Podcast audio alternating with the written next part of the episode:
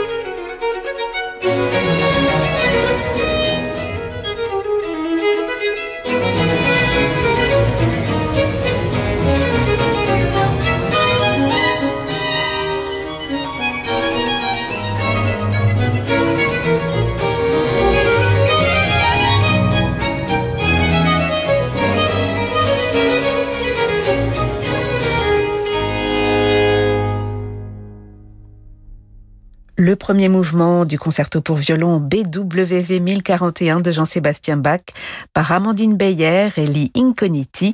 Ils compteront parmi les invités du Festival de Sainte qui fêtera ses 50 ans cet été du 16 au 23 juillet et accueillera à cette occasion son tout nouveau directeur David Théodorides.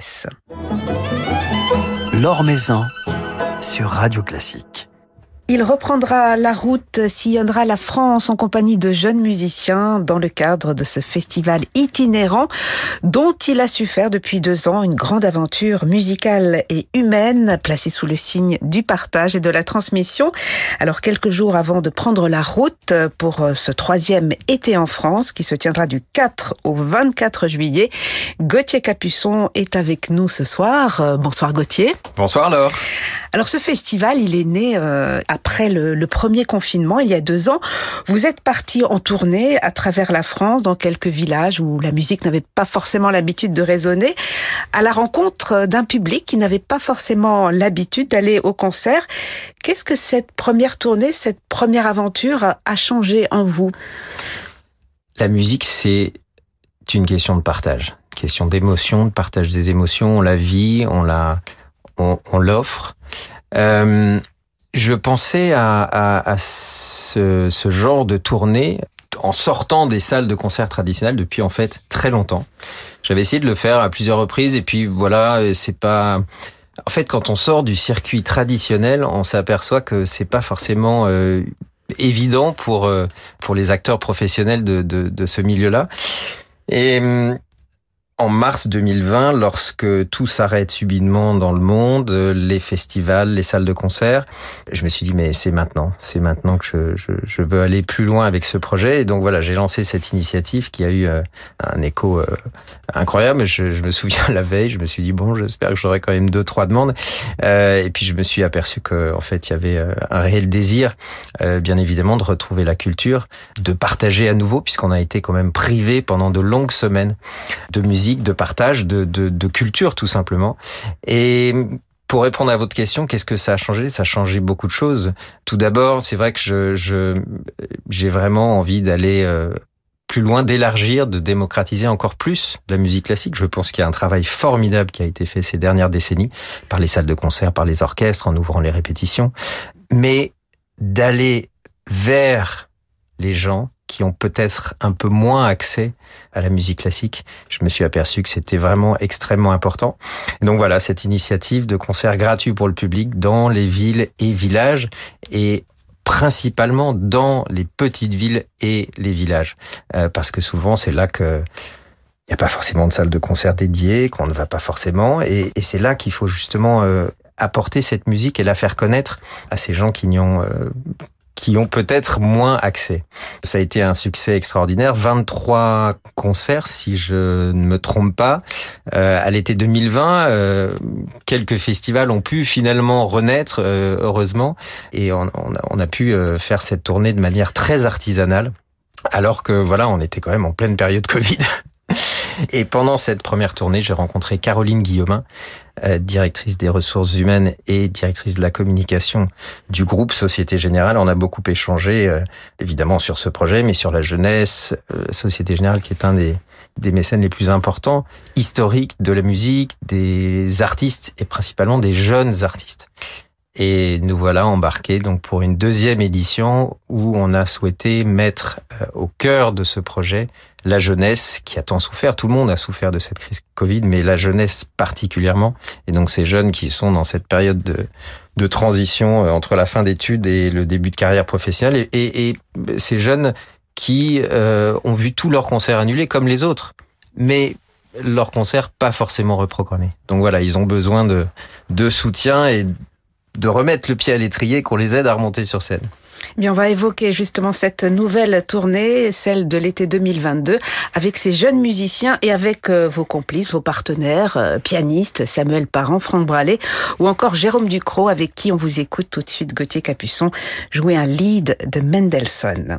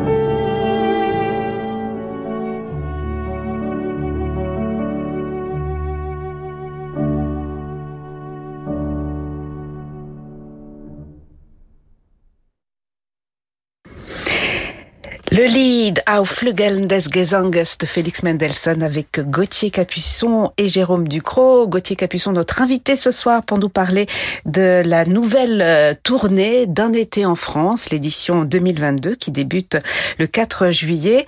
Alors Jérôme Ducrot sera à vos côtés. Vous alternerez les pianistes, Jérôme Ducrot, Franck Bralé, Samuel Parent de, de fidèles complices.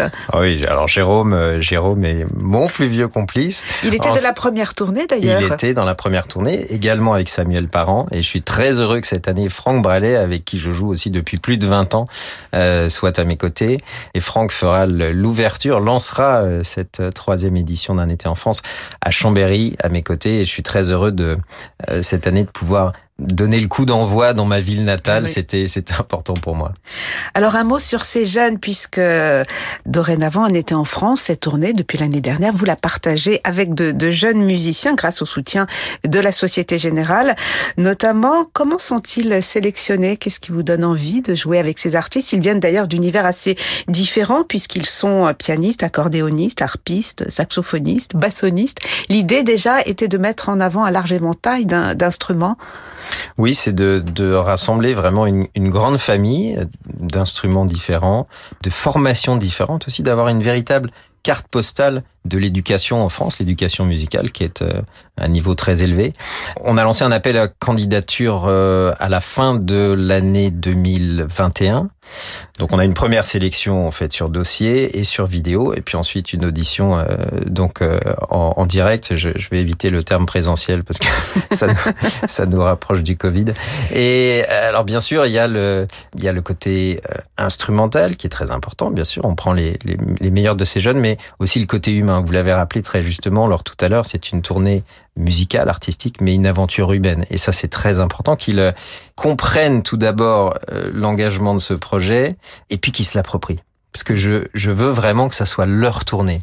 On la partage, ils sont en première partie, moi en deuxième, mais, mais peu importe, c'est vraiment, c'est notre tournée, c'est notre aventure. Ce qu'on va vivre est très fort. Moi, j'ai évidemment, j'ai fait euh, deux, deux éditions euh, auparavant, donc je sais à quoi m'attendre. Il y a eu aussi deux documentaires qui ont été réalisés pour France Télévisions et qui peignent euh, cette tournée, je trouve, magnifiquement. Mais il faut vraiment qu'ils comprennent ce projet. Alors, de remonter sur scène, mais de partage, de démocratisation et aussi dans le choix du programme. Donc, ils choisissent, je sais que vous allez me poser la question, ils choisissent eux-mêmes le programme on le travaille ensemble, parfois on l'affine, on, on essaye de, de, de, raconter une véritable histoire. Je pense que, comme au théâtre, comme à l'opéra, il faut qu'il y ait, euh, au concert, il faut qu'il y ait un fil conducteur, il faut qu'il faut y ait une, une trame qui se déroule, il faut garder le spectateur aussi euh, alerte, à l'écoute, euh, intéressé.